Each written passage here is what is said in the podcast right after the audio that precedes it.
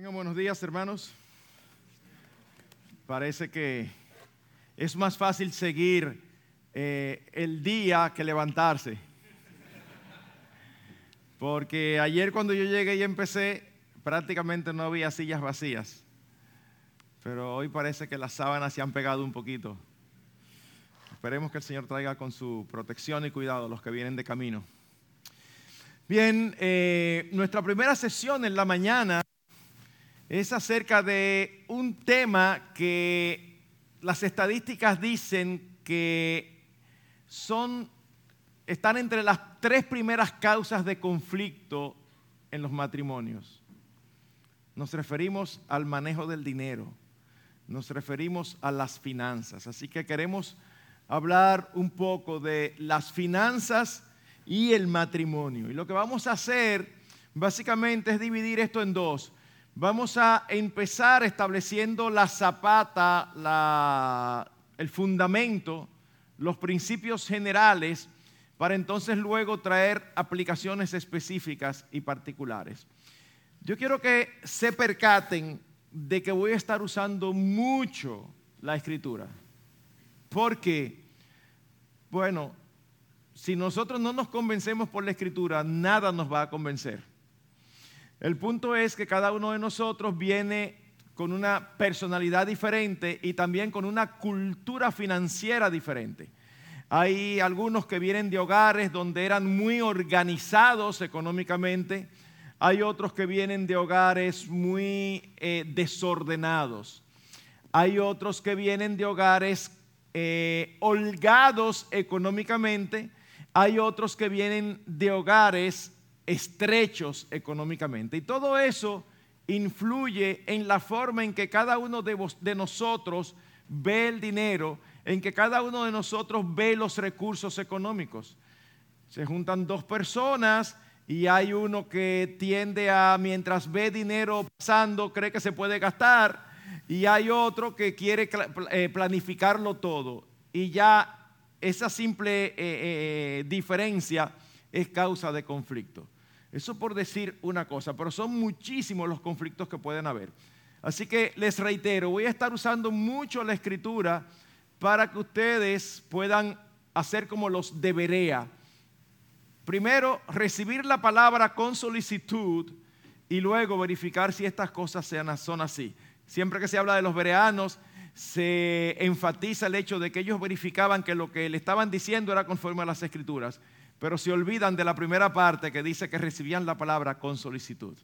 Así que el hermano oró y me introdujo, así que vamos a dar esa oración como buena y válida, ¿verdad? Y vamos a arrancar. Principios fundamentales. Mis hermanos, nosotros vemos en las escrituras, en primer lugar, que más que dueños o propietarios de los recursos que recibimos, somos administradores. La palabra que se usa quizás no es una palabra muy eh, eh, usada en nuestro tiempo, mayordomos. La escritura dice que nosotros somos administradores. Hay tres cosas que Dios nos da a administrar. Los talentos, los dones, el tiempo y lo material. Todos los recursos económicos. Me encanta el texto en el primer libro de Crónicas, capítulo 29, versículo 11 y 14, 11 al 14. Ustedes recuerdan que el rey David al final de sus días tuvo la intención, el deseo de edificar una casa para el Señor y Dios le dijo, no, no, no, no, tú has derramado demasiado sangre, eso lo va a hacer tu hijo. Y él dijo, está bien, pero por lo menos déjame ayudar, déjame empezar a recopilar materiales. Así que él pide una ofrenda en el pueblo, al punto que tiene que decir, ya no ofrenden más, tenemos muchísimo. Y oigan la expresión de David después que vio la forma en que el pueblo respondió ofrendando. Primera de Crónicas 29, versículos 11 al 14. Tuya es, oh Señor, la grandeza y el poder y la gloria y la victoria y la majestad. En verdad todo lo que hay en los cielos y en la tierra. Tuyo es el dominio, oh Señor, y tú te exaltas como soberano sobre todo. De ti proceden la riqueza y el honor. Tú reinas sobre todo y en tu mano están el poder y la fortaleza y en tu mano está engrandecer y fortalecer a todos. Ahora pues, Dios nuestro, te damos gracias y alabamos tu glorioso nombre. Pero ¿quién soy yo y quién es mi pueblo para que podamos ofrecer tan generosamente todo esto? Porque de ti proceden todas las cosas y de lo recibido de tu mano te damos. Nosotros podemos dar a Dios de lo recibido de su mano. En, nuestra, en nuestro país hay una subcultura de los que manejan eh, transporte público. Ellos les encanta poner letreros en sus vehículos atrás. Y un letrero muy conocido que se ve con mucha frecuencia es uno que dice, mi propio esfuerzo. Bueno, algunos de nosotros tenemos esa noción como de que eh, yo vengo de abajo y lo que tengo yo me lo gané. Bueno, el Señor utilizó la salud y el Señor te proveyó las oportunidades. Pero no te gloríes porque todo lo que hemos recibido, todo lo que tenemos proviene de la mano de Dios. Y Dios lo da para que lo administremos. Hay una frase que usamos con mucha frecuencia. No sé si aquí en, Puerto Rico se utiliza. En mi, república, en mi país se dice cuartos, hablando del dinero. Pues esos son mi cuarto. Es como que dijeran, eso es, ese es mi dinero. Yo hago con mi dinero y enfatizamos esa palabra, mi. Ese es mi dinero que yo trabajé y que yo me fajé. Bueno, está bien. Pero si vamos a ser literales, ¿sabes qué? No es tu dinero. Es el dinero del Señor. Que Él te proveyó para que tú lo administres sabiamente. Si nosotros no lo vemos así, vamos a ser fácil presa de distorsiones. Así que recordemos eso. No es nuestro dinero, es el dinero del Señor que fue puesto en nuestras manos. Ah, entonces eso significa que todo tenemos que usarlo para, para el Señor. Bueno, todo debe de usarlo para la gloria de Dios. Entonces yo no me puedo ir de vacaciones. Claro que sí. Es el mismo Señor que dice que nos da todas las cosas en abundancia. ¿Para qué? Para que las disfrutemos. Claro, somos administradores y ese tiempo de esparcimiento, Él sabe que nosotros tenemos cuerpos no angelicales, que nos cansamos y que necesitamos un receso. Pero en segundo lugar, un principio muy claro establecido por el Señor Jesucristo es que lo material no es lo más valioso para el ser humano. Uno se topa con chistes como, bueno, el dinero no es lo primero, pero va muy delante de lo que está en segundo lugar. Eh, o, chistes, eh, eh, así como uno oye chistes acerca del matrimonio, ¿verdad? Que, dicen una, que muestran una visión distorsionada. Así uno escucha con frecuencia chistes acerca del dinero que muestran una visión distorsionada. Las personas saben conceptualmente, la mayoría, que el dinero no es lo más importante. Sin embargo, no necesariamente eso se refleja en sus vidas. Oigan lo que dice el Señor Jesucristo en Mateo capítulo 6, versículos 19 al 20. No os acumuléis tesoros en la tierra donde la polilla y la herrumbre destruyen y donde ladrones penetran y roban, sino acumulaos tesoros en el cielo donde ni la polilla ni la herrumbre destruyen y donde ladrones no penetran ni roban, porque donde esté tu tesoro, allí estará también tu corazón. ¿Dónde está tu tesoro?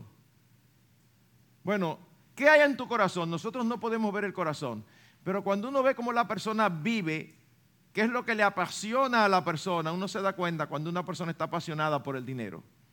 Solamente habla de la forma de conseguirlo, de los negocios, se le van los ojos por eh, los últimos modelos de vehículos, casas, propiedades, y no está malo que a uno le guste eso, eso, per se no es un problema. Pero cuando eso es lo que domina nuestras vidas o es como la meta principal que perseguimos, estamos haciendo un mal negocio. ¿Por qué? Porque lo que se tiene se puede perder en un momento. El verdadero tesoro es nuestro Señor Jesucristo, como decíamos ayer. Y los tesoros que hacemos en los cielos nunca nos serán quitados. Es allí, es en ese banco donde nosotros debemos de ir enviando depósitos. No es por obras, eso lo sabemos. Pero al mismo tiempo el Señor le place recompensar las obras. No hacemos obras para salvación, pero vivimos para su gloria. Dice Mateo 16, 26. Pues qué provecho tendrá un hombre si gana el mundo entero pero pierde su alma? ¿O qué dará un hombre a cambio de su alma? Hermanos, lo que nos está enseñando la palabra es que lo más valioso no es lo material, sino lo espiritual. Pero voy más lejos. No solamente es más valioso lo espiritual, hay otras cosas que son más valiosas que el dinero. Pastor, ¿qué otra cosa? Nuestras familias, nuestros matrimonios y nuestros hijos son más valiosos que el dinero. Sí, pastor, yo lo sé, fantástico, vamos a ponerlo en práctica. Sí, porque teóricamente nosotros afirmamos todos. Tú tienes un trabajo que tú estás feliz, porque es el trabajo de tu vida en términos salariales. Pero tú no tienes prácticamente tiempo de congregarte, no tienes tiempo de servir al Señor, no tienes tiempo de compartir con tu esposa, no tienes tiempo de dedicar a tus hijos que lo necesitan. Pastor, no, pero lo que pasa es que yo quiero darle lo mejor a mis hijos. ¿Tú sabes qué es lo mejor para tus hijos? Tú. Nuestros hijos no quieren lo nuestro, nuestros hijos nos quieren a nosotros. Y, y, yo lo digo con un sentido de frustración, porque es como si fuera una verdad que está velada, que uno lo dice y las personas se quedan mirando, pero es como que no, no se entendiera. Yo quisiera como encontrar una forma de decir lo que fuera convincente. Yo no conozco ningún hijo, no lo conozco, ningún hijo que sus padres le dedicaron tiempo, no tiempo de calidad. Cada vez que yo escucho a un papá diciendo que le dedica a su hijo tiempo de calidad, me da mala espina. Yo de una vez hago la traducción. Tiempo de calidad, mentira. Eso que no tiene tiempo y le dedica 15 minutos al día y diga que, es de calidad. No, no, no, no. Ellos no tiempo de calidad, ellos quieren tiempo. Así que deje de comprar esa mentira de la cosmovisión contemporánea.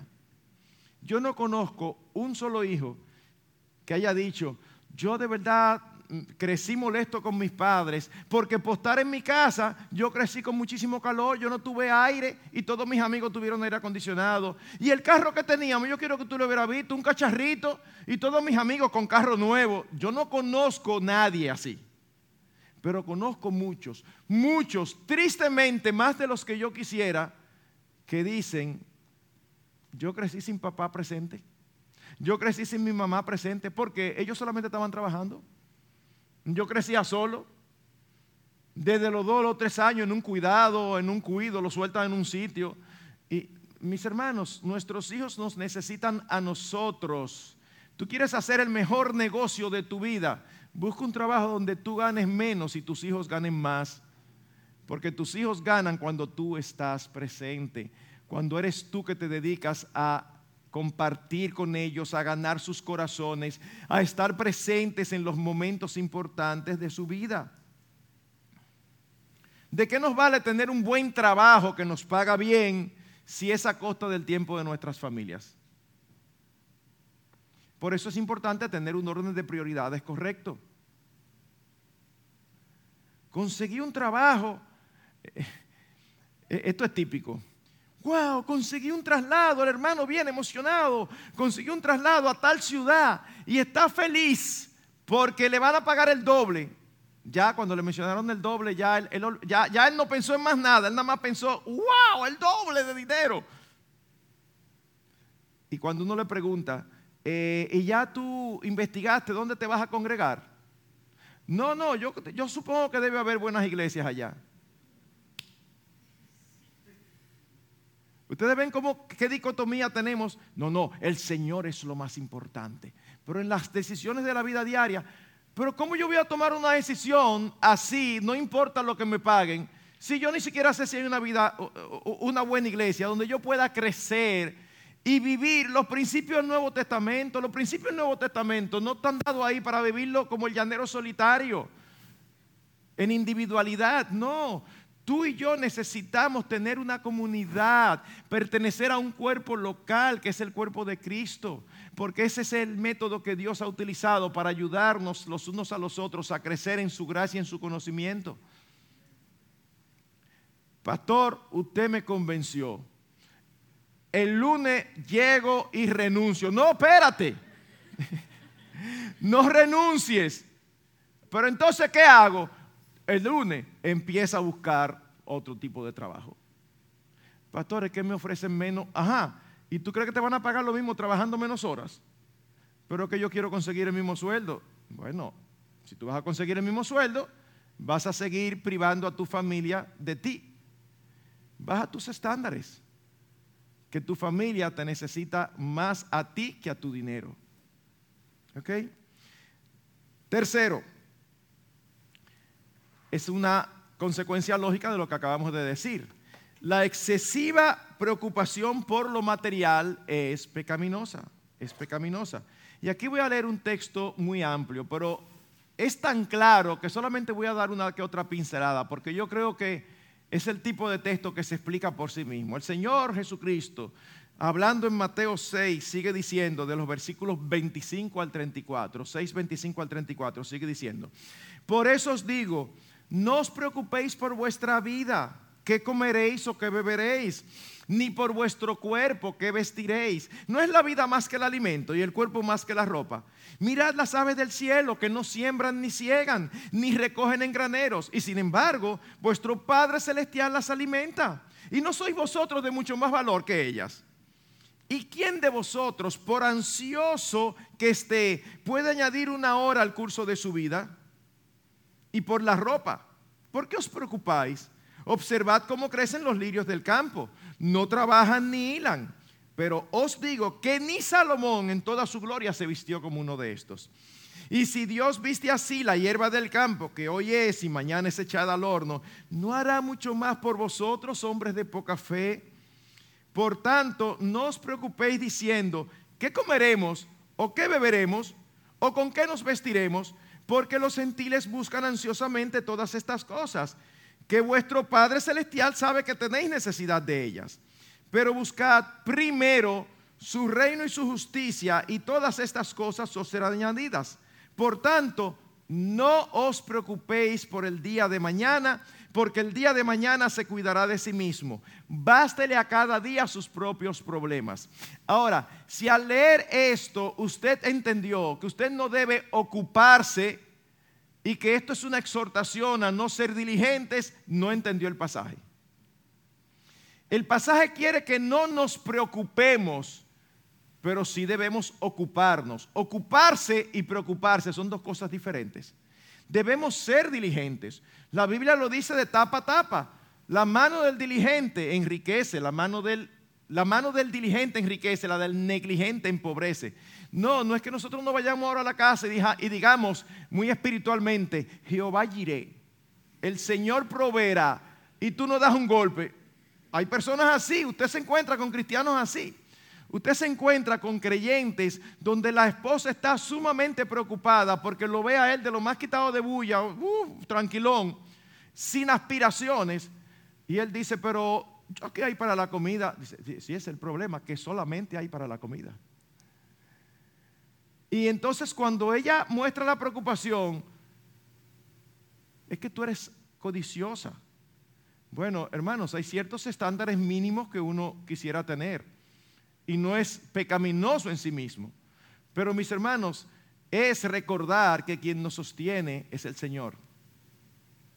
Tú tienes un trabajo y tú dices, es que yo no puedo soltar ese trabajo que no te da vida. Tú no tienes tiempo para tu esposa, tú no tienes tiempo para la iglesia, tú no tienes tiempo para el Señor. Tienes que empezar a buscar otro.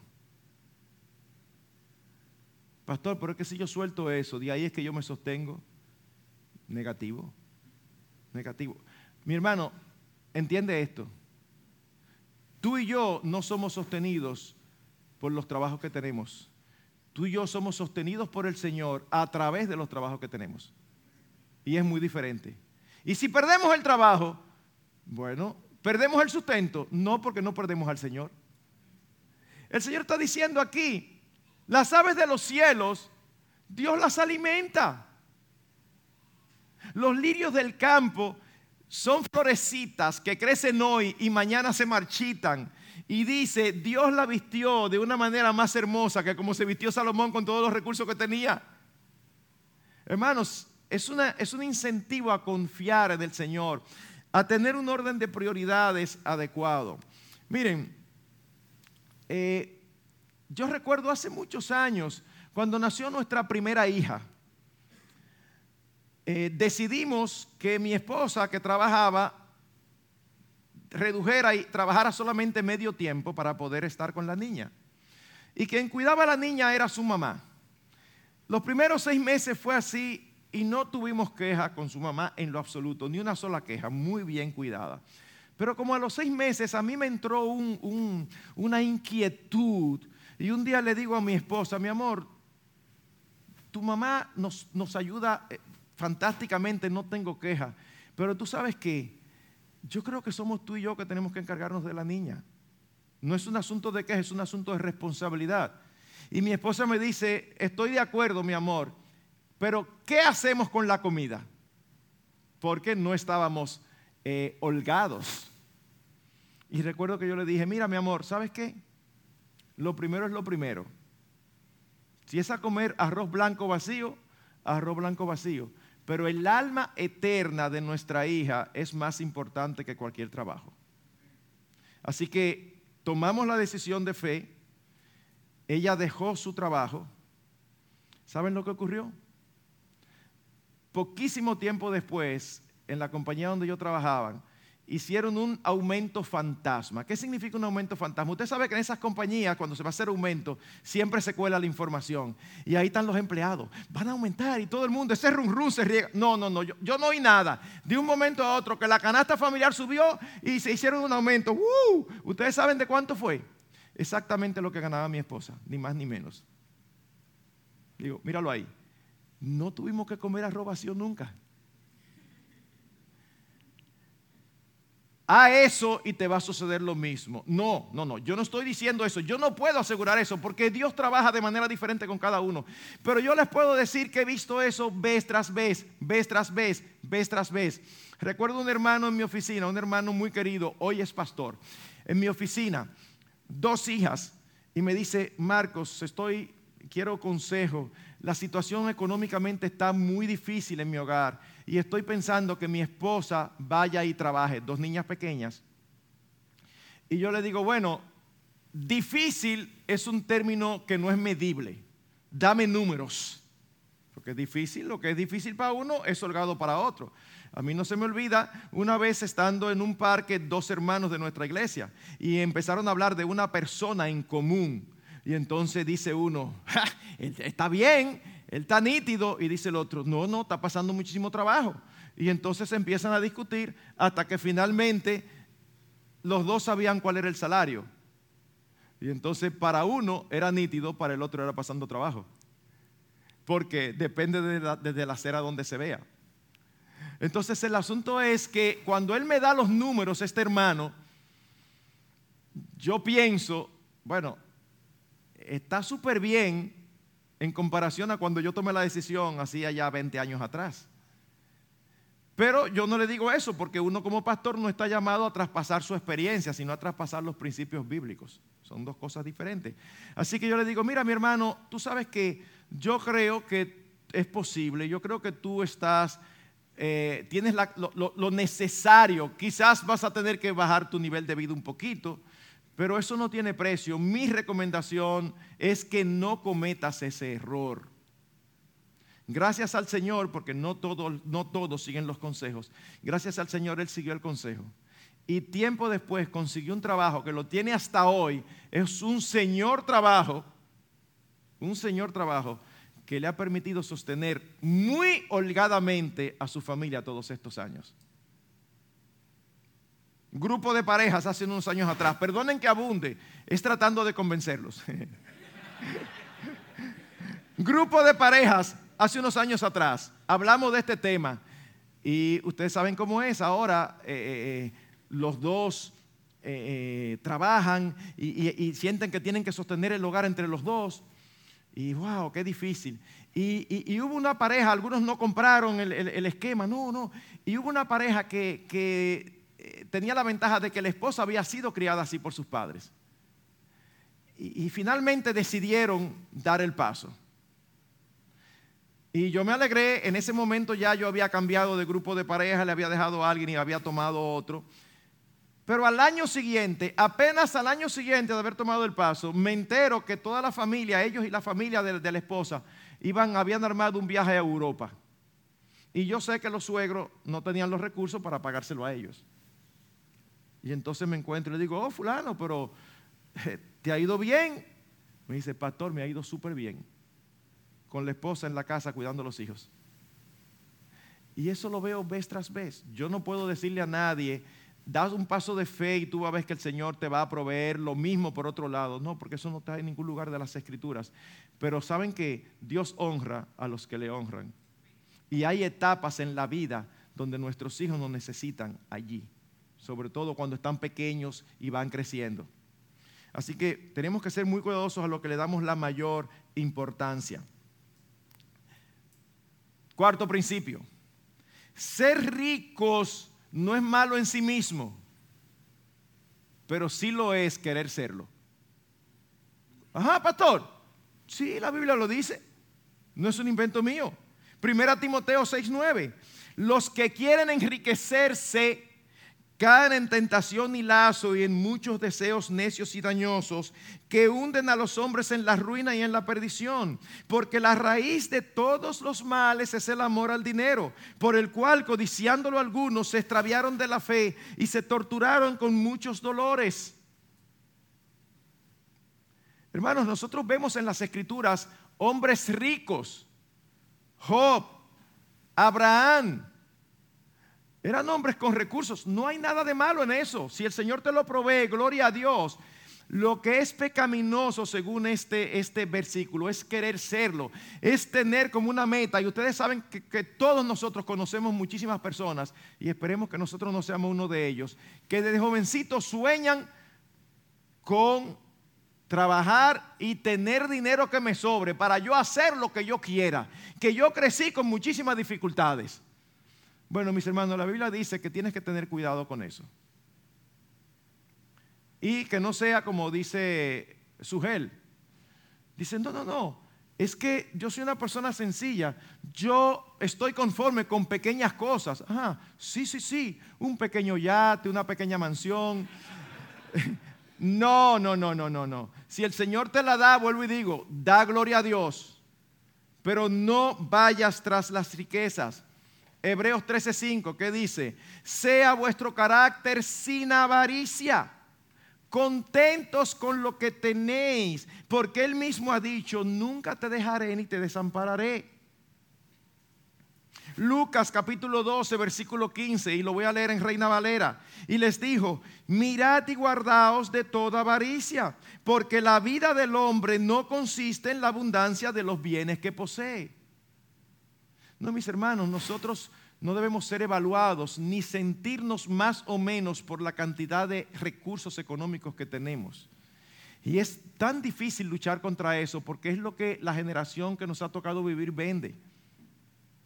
Y a veces nosotros somos culpables de no enseñar correctamente a nuestros hijos. Yo recuerdo un caso real, ¿eh? real. Y a mí lo que más me molesta es la actitud de los padres. Un caso real. Los, hijos ya estaban en la universidad.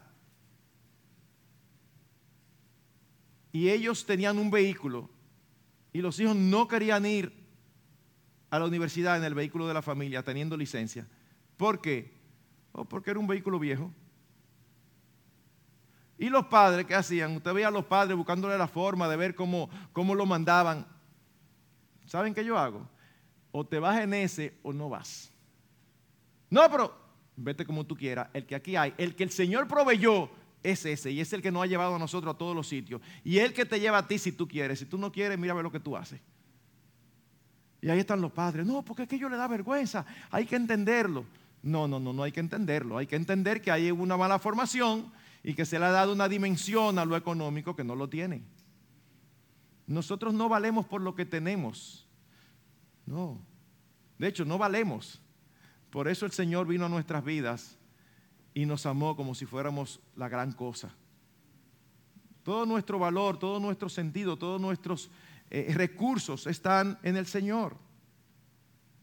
Vuelvo y repito, hermanos, es perfectamente lícito el deseo de progresar y de poder suplir las necesidades de la familia. Eso es lícito, pero eso es diferente a querer tener riquezas. ¿Qué dice la escritura? Teniendo sustento y abrigo, estemos contentos con eso. ¿A ti te falta alimento? No. ¿Te falta vestido? No. Sí, pastor, me falta, porque mire, estos días me quería comprar una camisa y yo no tenía, ajá, sí, estoy reuniendo para la camisa. Oh, pero ¿qué tipo de camisa es esa que hay casi que ahorrar? Es que a mí me gustan, pastor, desde chiquito, yo me acostumbré, a mí me gustan las faconables. Sí, pero así mismo son. Pero es que mire, es que son buenas, esas duran. Y entonces empezamos a dar todos los argumentos de por qué esa. Mi hermano, Abrigo es cualquiera, aunque sea comprada en Kmart. Que usted la lava dos veces y empiezan a perder color.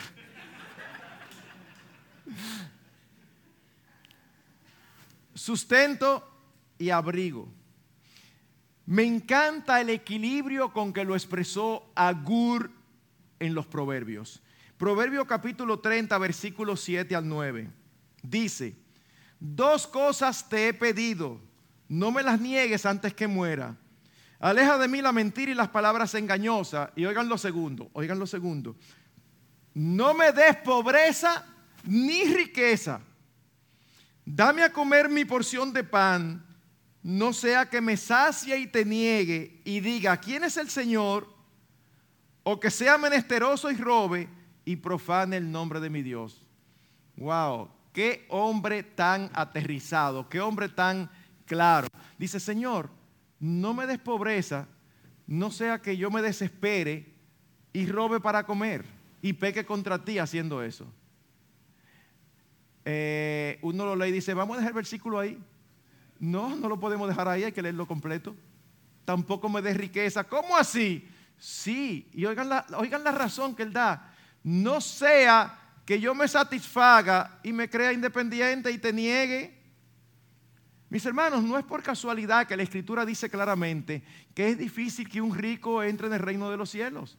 Porque las riquezas tienen la característica de que atrapan el corazón de los que la poseen es como que te envuelven, es como que ya tú no puedes vivir así. Usted no ha visto esas personas que tienen muchos recursos y en un momento, en esos cambios que da la vida, se ven sin nada. ¿Qué sucede? Ellos siguen viviendo igualito. Y deudas, y deudas, y deudas, y deudas. Y ellos no bajan la velocidad. Viajaron todo el tiempo en primera clase. Y ellos van a viajar y ellos siguen, ellos siguen comprando pasajes de primera clase. Y quieren tener el mismo estilo de vida. Y yo no estoy hablando de, Estoy hablando de casos que conozco vez tras vez, vez tras vez. Mis hermanos, Señor, dame lo que tú sabes que me conviene. Pero yo te prometo que si me da mucho me voy a portar bien. No, no, no, mis hermanos.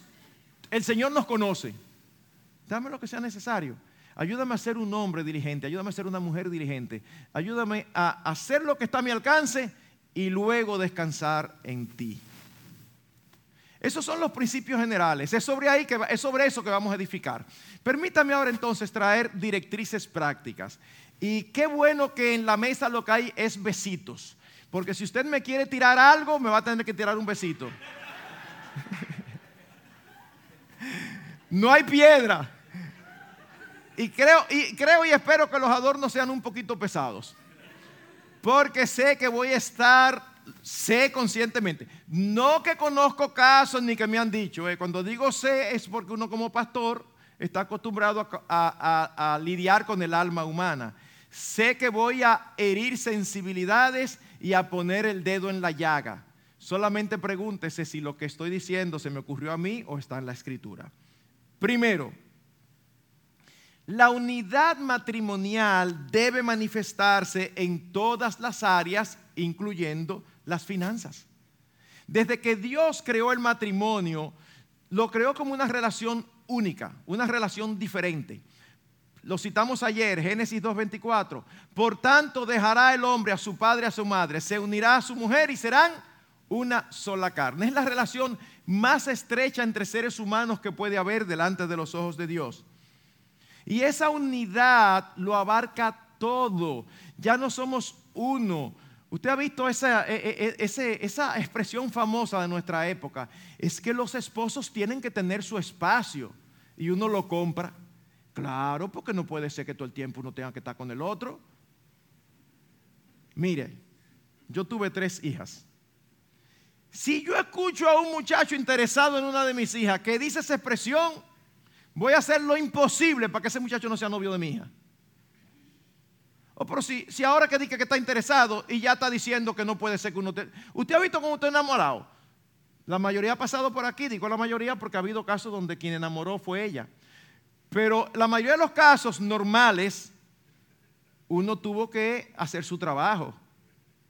Y a veces uno iba a la casa y, se pasaba y llegaba a la casa de la novia. Y uno llegaba a la casa y llamaba para decir ya llegué. Y esa llamada de ya llegué duraba media hora más. Y a veces los padres le decían a uno, pero ¿y qué es lo que tanto tú hablas? Tú no vienes de casa de fulana. Sí, sí, espérate, que estamos hablando de algo. Ay, mi amor, esto que yo, que yo, cuánto. ¿Eh? Dígame si usted no pasó por ahí. Uno quiere estar con el ser amado, eso es lo normal. Esa unidad se manifiesta en todo. Somos uno. Y eso significa que estamos juntos en todo. Pastor, hasta ahí estoy diciendo amén, pero estoy asustado de qué es lo que viene. Bueno, pues déjeme decirle. Eso significa que ya no se habla más de mi dinero o de tu dinero, porque es nuestro dinero, el dinero del matrimonio. Hermanos, esto es tan importante, déjenme decirles esto, esto es tan importante que nosotros en nuestra iglesia no apoyamos ningún matrimonio con separación de bienes. Y hemos tenido casos, hemos tenido casos de familias adineradas que quieren que todos los miembros de la familia se casen con separación de bienes. Y las explicaciones que dan son explicaciones pragmáticas todas. Y nosotros hemos dicho, sí, eso está muy bien, pero no. No, porque entonces puede suceder. ¿Puede suceder? Sí. Ah, entonces, ¿lo permite? No. Porque eso atenta contra el plan de Dios acerca del matrimonio. No, ¿qué es lo que es separación de bienes? No. Ya no son más dos, sino uno. Eso implica, mis hermanos, que no debe haber secretos financieros. Eso implica que el salario del esposo no debe ser el secreto mejor guardado del Caribe. ¿Usted ha visto eso? ¿Cuánto gana? Él nunca me ha dicho. Y es un misterio y la chiquera escondida. No, es que debemos estar claros en, qué es lo que tenemos. Esto es un proyecto juntos. No debe ocurrir como un caso que conozco, que cuando él enviudó, se enteró que la esposa tenía una cuenta en el banco que él nunca supo. Y tenía un terreno en otro sitio. Él empezó a encontrar cosas que la esposa tenía y nunca lo supo. No, mis hermanos, eso es muy latino, pero eso no es nada cristiano. Y por eso anoche hablábamos de lo que es un matrimonio cristiano. Yo no puedo decir yo soy de Cristo y vivir como puertorriqueño. Yo soy de Cristo y vivir como dominicano. No, yo soy de Cristo y por lo tanto yo vivo como cristiano. Y eso implica que en mi casa las cuentas están claras, todo está transparente, sabemos todo. Pero fui yo que trabajé, ese es mi, mi dinero que yo lo produje. Lo produjiste tú, pero es el dinero del matrimonio. Eso es elemental. Segundo, sí, las cosas se siguen complicando. Segundo, los roles bíblicos, es decir, las responsabilidades asignadas por Dios al esposo y a la esposa, incluyen las finanzas. Yo no sé por qué nosotros a veces asumimos que ciertas cosas están exentas de los principios bíblicos. Déjeme, darle un ejemplo de cosas como esa. Usted no se ha dado cuenta lo raro que es que entre esposos se aplique Mateo 18. Esposos creyentes. Y uno de los dos está teniendo una doble vida. Y el cónyuge es incapaz de confrontarlo con Mateo 18 porque es mi esposo o mi esposa. No, si yo, tú y yo somos hermanos en Cristo y tú tocas piano en la iglesia y tú eres buenísimo, pero tú me maltratas, no, yo voy a decir que es, que es que es que delante de Dios yo estoy pecando sabiendo el tipo de esposo que tú eres y dejándote que tú te ahí de lo más espiritual de que tocando himnos. No. Vamos a hablar con el pastor para que trabaje con nosotros. No, yo te lo prohíbo porque yo soy la cabeza de este hogar. No, tú no puedes legislar sobre la conciencia de tu esposa. ¿Ok? Son cosas como que nosotros asumimos. Bueno, lo mismo ocurre con las finanzas. ¿Qué dice la escritura? Efesios 5, 22, 33, Colosenses 3, 18 y 19. Dios ha colocado al hombre como la cabeza del hogar. No es mejor que la esposa, ni peor. Sencillamente es un asunto de responsabilidades. Y esto debe reflejarse en las finanzas al menos de dos maneras. Y las dos van a tener protestas de alguno de los dos cónyuges. Primero, el esposo es el encargado de asumir el liderazgo. Y si lo dejo ahí, los esposos se emocionan. ¿Oíste? Déjame terminar. Y tiene autoridad. Amén, siga, pastor. Y autoridad implica responsabilidad. ¿Cómo así, pastor? Que el responsable de proveer para el hogar es el esposo, no la esposa. Responsable. Pastor, ¿eso significa entonces que nosotros las esposas no debemos trabajar? No, no significa eso. No estamos en contra, porque no quiero que nadie malinterprete. A veces uno oye lo que quiere. No estamos en contra de que la mujer se prepare. No estamos en contra de que la mujer trabaje. No estamos en contra de que la mujer ayude, la palabra es importante, ayude en el sostenimiento del hogar. Pero a los esposos les digo, si tu esposa trabaja y coopera, míralo como un bono y da gracias a Dios, porque el responsable eres tú. Nos gusta mucho ser cabeza, pero cuando hablamos de esto, entonces ya no queremos ser tan cabeza. Y yo tengo esposos que protestan cuando la esposa empieza a tener hijos y la esposa tiene el deseo de estar en su casa con sus muchachos y el esposo empieza a protestar porque no quiere que la esposa deje de trabajar. Y la única razón es no quiere que la esposa deje de contribuir con los recursos que contribuye. Hay etapas en la vida. Hay etapas en la vida. Nadie puede criar a nuestros hijos como, nosotros los padres. No, porque yo tengo mi mamá, mi, una tía. Mira, puede ser tu mamá maravillosa, pero Dios no ha llamado a tu mamá a criar a tus hijos. Dios ha llamado a ti y a mí. Ah, entonces yo me preparé para nada. No porque tú ejerciste antes de quedar embarazada. Y después cuando ellos llegan a los 5 o 6 años que tú lo mandas a la iglesia, ya tú puedes empezar a buscar un trabajo a medio tiempo. De manera que mientras ellos están en la escuela, tú estás trabajando. Son etapas.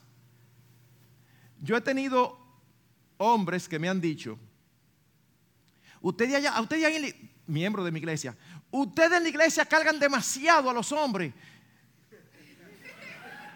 Digo, no, lo cargamos, no somos nosotros que lo cargamos, es lo que el Señor dice. Y una vez alguien me dijo, mira, tú dijiste unas palabras que yo lamento que tú hayas dicho eso. ¿Ustedes saben cuál fue la palabra? Oh, que en un momento determinado él se quejaba porque la esposa eh, no lo ayudaba económicamente. Y yo le dije con ella presente, esa no es su obligación. Tú eres el que tiene que sostener el hogar. Si ella te ayuda, eso es un bono. Pero esa no es su responsabilidad. Ay, pastor, eso sí me gustó. Las hermanas, siga, siga. Porque eso significa entonces que yo hago con el dinero que yo produzco lo que yo quiera. No. No, no significa eso. ¿Por qué? Porque dijimos que el dinero no es el dinero tuyo ni del otro, es el dinero del matrimonio. Por lo tanto, ser líder implica que el esposo no solamente es responsable de suplir para las necesidades. Y nosotros lo vemos en el huerto de Edén. Cuando Adán se le encargó cuidar y labrar el huerto, ¿Eva había sido creada? No, Eva fue creada después. Eva llegó donde ya a Adán Dios lo tenía organizado. Eva llegó a ser la ayuda idónea, a ser el complemento. Así que el esposo es el responsable de suplir. Pero en segundo lugar, como líder, el esposo es el responsable de administrar los recursos del matrimonio. ¿Cómo así, pastor? Explíqueme eso. Bueno, si decimos que lo que entra en el hogar no es tuyo ni mío, sino que son los recursos del matrimonio, eso significa que él es el responsable de administrar lo que él produce y lo que tú produces. Uy, pastor, usted sí lo dañó ahí. Bueno, mi hermana, déjame decirte, nosotros no estamos hablando ahora que tu esposo es el jeque árabe que dice, ven, dame, dame, produce, tráeme. No, no. Estamos hablando que Él es el responsable. Y ser el responsable ni siquiera significa que Él es que tiene que hacerlo. Él es que tiene que dar cuentas a Dios por eso. ¿Por qué? Porque saben que todos nosotros somos diferentes. Y en el matrimonio siempre hay uno que tiene fortalezas que son las debilidades del otro. Puede ser que tú seas un hombre muy organizado, muy sistemático, y no solamente tengas la responsabilidad de administrar los recursos, sino que lo puedes hacer porque es el mejor, tú eres el mejor recurso. Pero sabes que posiblemente tu esposa sea mejor administradora que tú. Usted ha visto esos hogares donde el esposo es que administra y a fin de mes llegan alando aire. Es como que los últimos días del mes ya no se sabe, hay que abrir la nevera y empezar a inventar. Y un día al esposo se le ocurre decir, mi amor, vamos a probar. Administra tú este mes a ver qué tal. Oh, y la esposa administra y no solamente resulta que llegaron bien a fin de mes, sino que hasta sobró un poquito. Es obvio. Ella es mejor administradora. En el ejercicio de tu liderazgo, delégale la labor, no la responsabilidad, porque la responsabilidad no le se delega. Delégale la labor de administrar. Yo tengo amigos donde a veces uno dice, vamos a comernos una pizza o vamos a salir allí. Y él dice, espérate, y le pregunta a la esposa, ¿tenemos dinero para eso, amor? Y la esposa dice, sí, podemos ir. Cualquiera que ve eso de una manera ligera puede decir, uy, pero ahí están eh, eh, eh, trastocados los roles en el matrimonio. No necesariamente, no necesariamente, porque ella está administrando los recursos que él produce y que ella produce, porque los administra mejor. Usted ha visto esas personas de, que son de personalidad bohemia. Generalmente los artistas, generalmente, siempre hay sus excepciones, son personas como que son muy buenos en las ideas, en los conceptos abstractos, pero generalmente son desorganizados con el dinero. Hacen un negocio y ellos empiezan a ver que están vendiendo y ellos de una vez quieren arrancar y empezar a comprar cosas para ellos. Ese dinero no es tuyo, ese dinero es del negocio. Ese dinero hay que reinvertirlo para volver a producir, para volver a comprar, para volver a vender. Entonces, si tú eres un hombre así, eso no tiene nada de malo, son asuntos de personalidad. Y tu esposa es sistemática, pues deja que sea tu esposa que administre siempre y cuando recordando que el responsable eres tú. Al final, quien va a dar cuenta a Dios por el uso de las finanzas en el matrimonio no es tu esposa, eres tú. Yo recuerdo cuando Carmen Julia y yo éramos novios, eh, hicimos todo tipo de preguntas para saber, ¿verdad?, en lo que uno se estaba metiendo. Y llegó un momento donde yo le dije, ok, amor, vamos a hablar de finanzas. ¿Cuánto tú ganas? Tanto. Bueno, yo gano tanto. Eh, ¿Tú estás consciente, amor, que cuando nos casemos ya no va a ser tu dinero, ni mi dinero, sino el dinero de nosotros? Sí, ok. Eh, ¿Y tú estás consciente que delante de Dios yo soy el responsable de administrar esos recursos? Mm, sí. Y se la iba poniendo cada vez más difícil, cada vez más difícil. Eh, déjame darte un ejemplo, porque, ¿verdad? Decir sí así en sentido general es fácil. Eso significa que puede suceder en un momento que yo te diga, amor, vamos a, a usar gran parte del sueldo tuyo este mes en cambiar la nevera. Y tú me digas, ay, pero precisamente yo tenía ahorrando para hacerme un tratamiento en el pelo carísimo. Y entonces conversemos y al final yo te diga, ¿sabes que yo creo que es mejor que dejes el tratamiento para dentro de dos o tres meses vamos a comprar la nevera. Tú no me puedes decir, ay, pero tú vas ahora también a decidir de mi dinero. ¿Tú me estás entendiendo? Sí. Entonces tú estás clara. Sí, mi amor, ya yo te entendí. Ok. Si estás clara, tú vas a hacer con tu dinero lo que tú quieras, pero yo no estoy contando contigo. Y me queda mirándome como, entonces, ¿para qué me la pusiste tan difícil? Porque los principios son los principios. Porque en ese momento yo podía sostener el, el matrimonio sin necesidad de sus recursos. Pero puede suceder que eso cambie. Y si eso cambia y eso no está claro, ¿qué va a ser? Una fuente de conflicto. Así que, mis hermanos, yo sé que lo que yo estoy diciendo puede parecer chino para algunos porque es totalmente contrario a lo que el mundo enseña, a cómo hemos sido criados, a cómo hemos crecido. Pero recuérdense, el Evangelio es contracultural, desde la A hasta la Z, desde la alfa hasta la omega. Así que mis hermanos, eh, el cómo, la forma de poner en práctica estos principios es una cosa, pero los principios tienen que estar claramente establecidos. Puede ser que decidan tener una cuenta conjunta, una cuenta corriente, donde eh, los salarios se depositan ahí.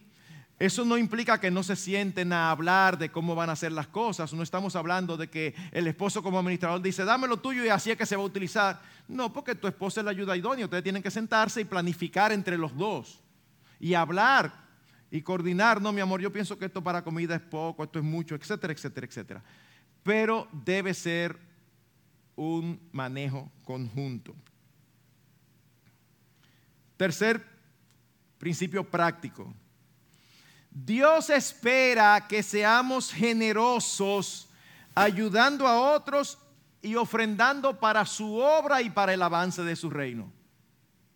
Lo repito, Dios espera que seamos generosos ayudando a otros y ofrendando para su obra y para el avance de su reino. Oigan qué versículo tan contracultural. Efesios 4:28. El que roba, no robe más, sino más bien que trabaje, haciendo con sus manos lo que es bueno, a fin de que tenga con qué sostenerse. ¿Es así que dice el versículo? No. No. A fin de que tenga que compartir con el que tiene necesidad. Ustedes están entendiendo lo que el Señor está diciendo ahí. Él está hablándole a aquellos que vienen de una vida inconversa, que macuteaban, que, cogían soborno, que, que tenían malos manejos. Y Dios le dice, ahora tú eres creyente, ya no hagas eso. Tú sabes lo que tienes que hacer ahora, fájate a trabajar.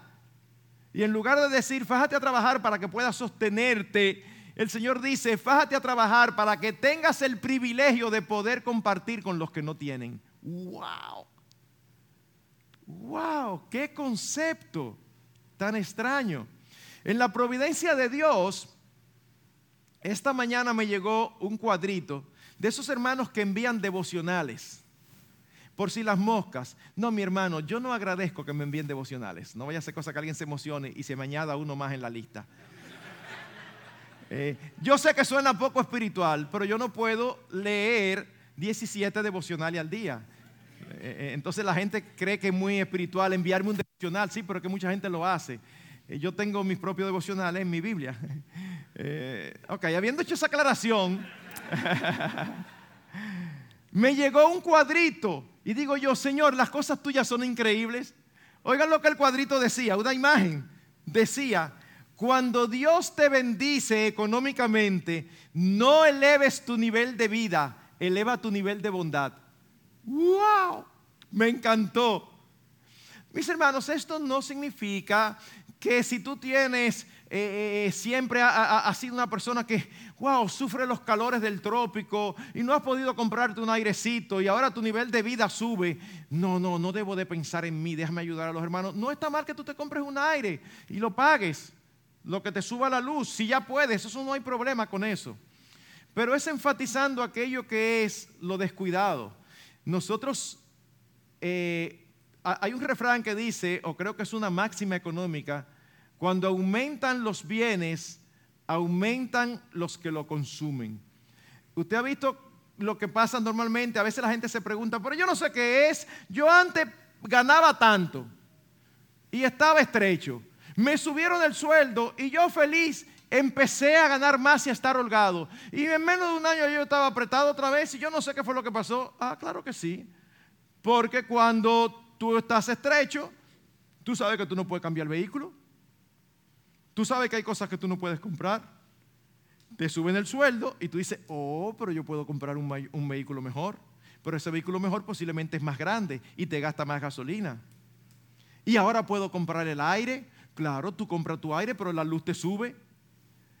Entonces tú dices, pero yo estoy igual que hace un año. No, tú no estás igual, tú estás igual de apretado, pero ahora tú tienes cosas mejores. Bueno, lo que está diciendo es, no pienses solamente en ti, sé generoso, eso es algo que nosotros vemos vez tras vez. Proverbios 19, 17. El que se apiada del pobre presta al Señor y Él lo recompensará por su buena obra. Mis hermanos, eso lo dice la Biblia. Tristemente lo han dañado los que sustentan el Evangelio y la prosperidad, que no son iglesias, son centros de recaudación de fondos todo el tiempo torciendo las escrituras. Da, da, eh, para que el Señor te bendiga, siembra para que coseches, usando terminología bíblica para que las personas den, den, den, den, den. No, mis hermanos, ese no es el principio bíblico. El principio bíblico es, sé generoso y el Señor te va a bendecir. Pero eso no es para que seas manipulado. Eso es para que tú entiendas que es un privilegio poder ayudar a otros. Pero no solamente debemos de ayudar a los demás, sino que también el avance del reino de Dios requiere recursos. Yo no sé dónde ustedes estaban antes, pero vinieron acá. Poner esto en condiciones como está ahora, más grande, esto tiene un costo y no es un lujo. Es eh, eh, eh, invirtiendo en facilidades para que las personas puedan ser alcanzadas por el Evangelio. Llegar más fácil se necesitan recursos. ¿Y saben quién tiene que dar esos recursos? El pueblo de Dios. Por eso estoy totalmente en contra en ese tipo de actividades o eventos que las iglesias hacen para recaudar fondos pensando en inconversos, pensando en compañías. El inconverso no tiene que dar. No es que si un inconverso ofrenda, uno le va a decir, no, impío, vete con tu dinero para allá. No, no, no, no es eso. Uno lo ve como parte del Señor proveyendo. Pero nosotros no debemos esperar ni pedir, ni siquiera sugerir a una persona que no conoce al Señor que ofrende. No, no. La obra de Dios debe ser hecha por el pueblo de Dios. Y eso implica que nosotros seamos los que sostengamos esa obra. Y nosotros tenemos en las escrituras principios de cómo ofrendar. Permítame mencionar al menos dos. Debemos de hacerlo generosa, voluntaria y alegremente. Generosa, voluntaria y alegremente. Segunda a los Corintios 9, 7. Pero esto digo, el que siembra escasamente, escasamente también segará. Y el que siembra abundantemente, abundantemente también segará. Que cada uno dé como propuso en su corazón, no de mala gana ni por obligación, porque Dios ama al dador alegre. Aquí están las tres cosas que dije. En primer lugar, Tú siembras escasamente, vas a cosechar escasamente. Eso es algo de, mis hermanos, tú tienes un campo y tú sembraste pocas semillas, tú vas a cosechar pocos árboles. Tú sembraste muchas semillas, tú vas a sembrar muchos árboles. El hecho de que hoy se haya manipulado tanto por las iglesias este versículo, no elimina que el versículo está allí, que es real. Parte de los abusos con las escrituras del daño que hace es que a veces entonces el creyente se va al otro extremo y se olvida que la palabra dice lo que dice. Una cosa es mal usar este versículo para sacarle dinero a las personas, eso es pecaminoso. Y otra cosa muy diferente, olvidarse de que el Señor está diciendo eso. O sea, tranquilo, ofrenda generosamente, que el Señor te va a bendecir generosamente. Eh, eh, eh, ha sido tal que yo lo digo y me siento como hasta, hasta medio incómodo. Tengo que hacer un esfuerzo para decirlo porque me siento... Eh, eh, en, mi iglesia me, bromean conmigo los pastores, porque una vez prediqué acerca de las ofrendas. Y entonces había un proyecto que hacer, y entonces después estaban preguntando, los hermanos reaccionaron. Y entonces dice uno, pero ¿y qué van a reaccionar si Marcos se pasó el mensaje diciendo, nosotros no somos una iglesia que vivimos hablando y pidiendo? Y digo, bueno, es que me daba cosas, yo, quiero yo, yo quería decirlo. Quizás 50 años atrás no hubiera tenido que decir eso. Pero es que es tanto el daño que hay afuera, es tanto los grupos que nada más piden, piden, piden, piden, que uno no quiere ni en pintura parecerse a ellos. Pero el versículo está aquí. Así que, ¿cómo debemos ofrendar? Generosamente. Pero sigue diciendo que cada uno dé como propuso en su corazón. ¿Qué significa eso? Voluntariamente. Que Ofrende no de mala gana ni por necesidad. Hermanos, con toda honestidad le digo a todo creyente, si tú vas a ofrendar de mala gana, oh, ay mi madre, tú sabes lo que es, a mí se me había olvidado la ofrenda, ahora hay que sacarla. Yo te digo, mira, no de nada. ¿Tú sabes por qué? Porque el Señor no necesita tu dinero. El Señor es el dueño del oro y de la plata. Él es el dueño del, oro, él es, él es el dueño de todo. Salmo 19.1. Del Señor es la tierra y su plenitud, el mundo y los que en él habitan. Él no nos necesita, es el privilegio nuestro. Si vamos a ofrendar chupiteando, ¿saben lo que es chupiteando? Haciendo así. Un chuipiti. ¿Te imaginas? Pasando por la caja de las ofrendas. Ay, no, no, no, no, no, no, no. Sácalo, sácalo. No, no des nada, no des nada. Que el Señor no te necesita. Es el privilegio tuyo y mío. Nosotros no, le damos nada al Señor. Voluntariamente. Pastor, y entonces el diezmo. Mire, de verdad, el diezmo era una medida del Antiguo Testamento. Quizás no debí meterme en esto sin antes preguntarle a sus pastores lo que ellos piensan, porque yo no quiero decir nada contrario. Bueno, Félix me dice que le dé para allá. Él es muy arriesgado, él a veces me ha dicho eso y sabe que las cosas se extienden. Bueno, eh, mis hermanos, yo no creo que eso deba ser un énfasis del Nuevo Testamento, porque nosotros no lo vemos como un énfasis en el Nuevo Testamento. Ahora bien, yo siempre le digo, el, el énfasis del Nuevo Testamento es voluntariamente, voluntariamente. Ahora, ¿cuál es uno de los temas centrales del libro de Proverbios? Demostrar que el nuevo pacto es superior al antiguo. Entonces, si el patrón del antiguo era el diezmo y ahora te están proveyendo un nuevo pacto, deduce tú mismo la conclusión. ¿Se da menos o se da más? Ya, evidentemente.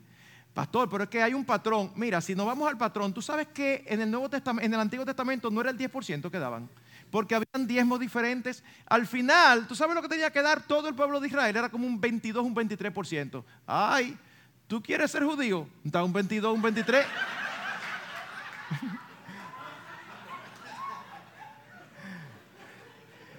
Pastor, era relajando que yo estaba. Voluntariamente, mi hermano, como tú propongas en tu corazón. Pero ¿saben qué? Dice, Dios ama a quien al dador alegre. Lo que sea, pero es con gozo. Señor, mira, aquí está, con gozo. Pero otro patrón muy importante del Nuevo Testamento es hacerlo sistemática y proporcionalmente. Primera a los Corintios, capítulo 16, versículos 1 y 2. Ahora bien, en cuanto a la ofrenda para los santos, haced vosotros también como instruía las iglesias de Galacia, que el primer día de la semana cada uno de vosotros ponga aparte y guarde según haya prosperado. El primer día de la semana, ¿qué significa eso? Que ellos se reunían el primer día de la semana y la mayoría ganaba como ganan algunos obreros hoy que se le paga semanal. En otras palabras, la idea es, cuando decimos sistemáticamente, es cada vez que te entra, te entró algo, tú sacas para la ofrenda. Te entró algo, lo que tú te propusiste, tú sacas para la ofrenda. Cada vez que te entra, tú ofrendas. ¿Y cuánto, pastor? Porque usted sí me está dando una idea, pero no me ha dicho. Bueno, voluntariamente, gozosamente, pero proporcionalmente. ¿Qué dice el apóstol Pablo? Según haya prosperado. Para que no te pase como el hombre que propuso en su corazón dar un por ciento X de todo lo que ganara. Y el Señor lo bendijo enormemente. Pero ¿qué pasa? Cuando él estaba ganando un dineral, al ser proporcional, las ofrendas eran un monto significativo. Así que él se acercó a un amigo creyente maduro y le explicó lo que le estaba pasando. Tú dices, ¿qué tú crees? ¿Tú crees que yo puedo eh, eh, bajar el porcentaje? Y el amigo le dijo, no, pero yo tengo una idea mejor que creo que va a ser más agradable al Señor. ¿Cuál es? Yo voy a orar para que bajen tus ingresos. Y él dice, no, pero así no. Digo, claro, porque no puede ser que si tú das una proporción de 100, de 1000, ahora que tú te ganas un millón, ahora tú te lo encuentras mucho. Es lo mismo, mis hermanos. Es lo mismo, da gracias. E, es como no, debemos tener la mentalidad, esa mentalidad que tienen a veces los empresarios dominicanos, que me choca tanto. Los empresarios dominicanos tienen un producto, instalan un vendedor y le va a decir, te, vamos, te voy a dar el tanto por ciento. Y le ponen un por ciento eh, eh, que los motive a vender porque necesitan echar hacia adelante el producto. Y resulta que el vendedor sale buenísimo. Y en un momento determinado el vendedor está ganando muchísimo. Y eso es típico. El empresario empieza a preocuparse y ahí viene a quererle cambiar los esquemas de comisión. No, espérate, ahora que la empresa hay que cambiarte los esquemas, pero déjalo. Ojalá gane más que tú en términos de comisión y de salario, porque si mientras más él gana, ¿qué significa? Que tú estás ganando más. Proporcional. Así que mis hermanos, esos son los principios que nosotros debemos tener en cuenta. Finalmente, dos cosas más, y con esto termino, me pasé un poquito, pero lo voy a hacer rápido. Se deben sentar y planificar cuánto ingresará y cómo se va a usar. En otras palabras, deben hacer un presupuesto.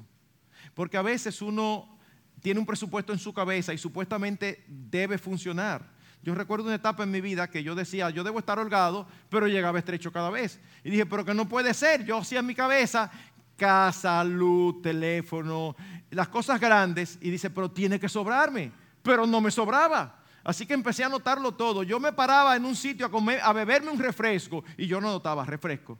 Oh, al final resulta que todas esas cositas chiquitas, no significativas, cuando tú las sumas, resultan significativas y ahí era que estaba. Ahora, tus recursos dan, tú no, tienes, tú no planificas mucho, pero ustedes están holgados, pues no hay problema. Pero si no, hay que sentarse y decidir cómo vamos a hacer las cosas. Y finalmente, debemos ajustarnos a nuestros ingresos y evitar préstamos innecesarios. En mi país hay un refrán que tiene apoyo bíblico, que dice que cada cual debe arroparse hasta donde da la sábana. Hay sábana muy estrechita y uno tiene que dormir engurruñado, porque si no se le salen los pies. Pero hay sábana king size que usted da vuelta abajo de ella y no hay problema, no se sale porque es larguísima. Entonces, económicamente hablando, mi hermano, usted está estrecho, ajustese a eso. Pero hay personas que les encanta estar pidiendo prestado y en países como los nuestros y sobre todo aquí más que en mi país, porque es más el esquema americano. En el esquema americano te lo facilitan todo, porque lo que quieren es que tú te endeudes. Pero a veces la gente está que no puede ni respirar con las deudas.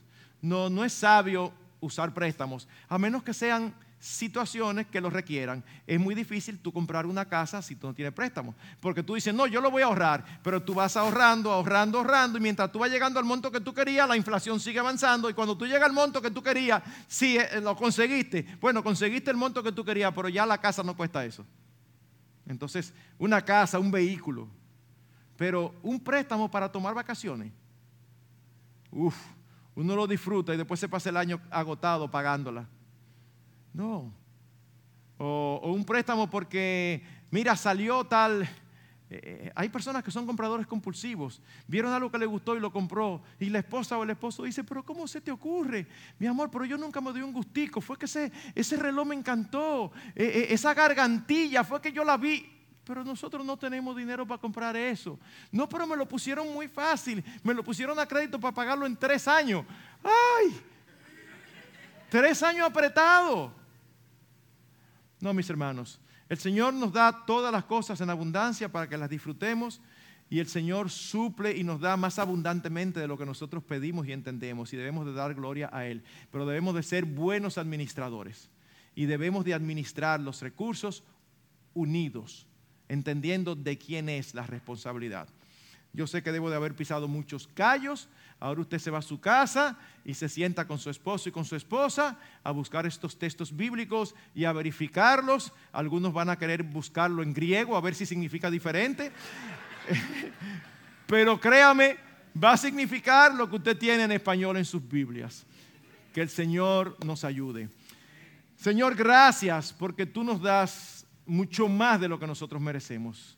Ayúdanos a ver tu mano y ayúdanos a ser agradecidos de lo poco, de lo mucho, de todo, porque nosotros no merecemos nada, solamente el infierno. Y Cristo no solamente nos rescató dándonos una salvación eterna, lo cual ya no tiene comparación, sino que tú nos das tantas cosas, Señor. Ayúdanos a ser sensibles a tu amor y a tus dones en nuestras vidas y a no medirnos con los demás, sino sencillamente a ver que todo lo que tenemos mm, es por tu gracia. Bendice a cada matrimonio aquí y ayúdale, Señor, a que el uso o el manejo de los recursos económicos no sea una fuente de conflicto. Los encomendamos en tus manos, en el nombre de Jesucristo. Amén.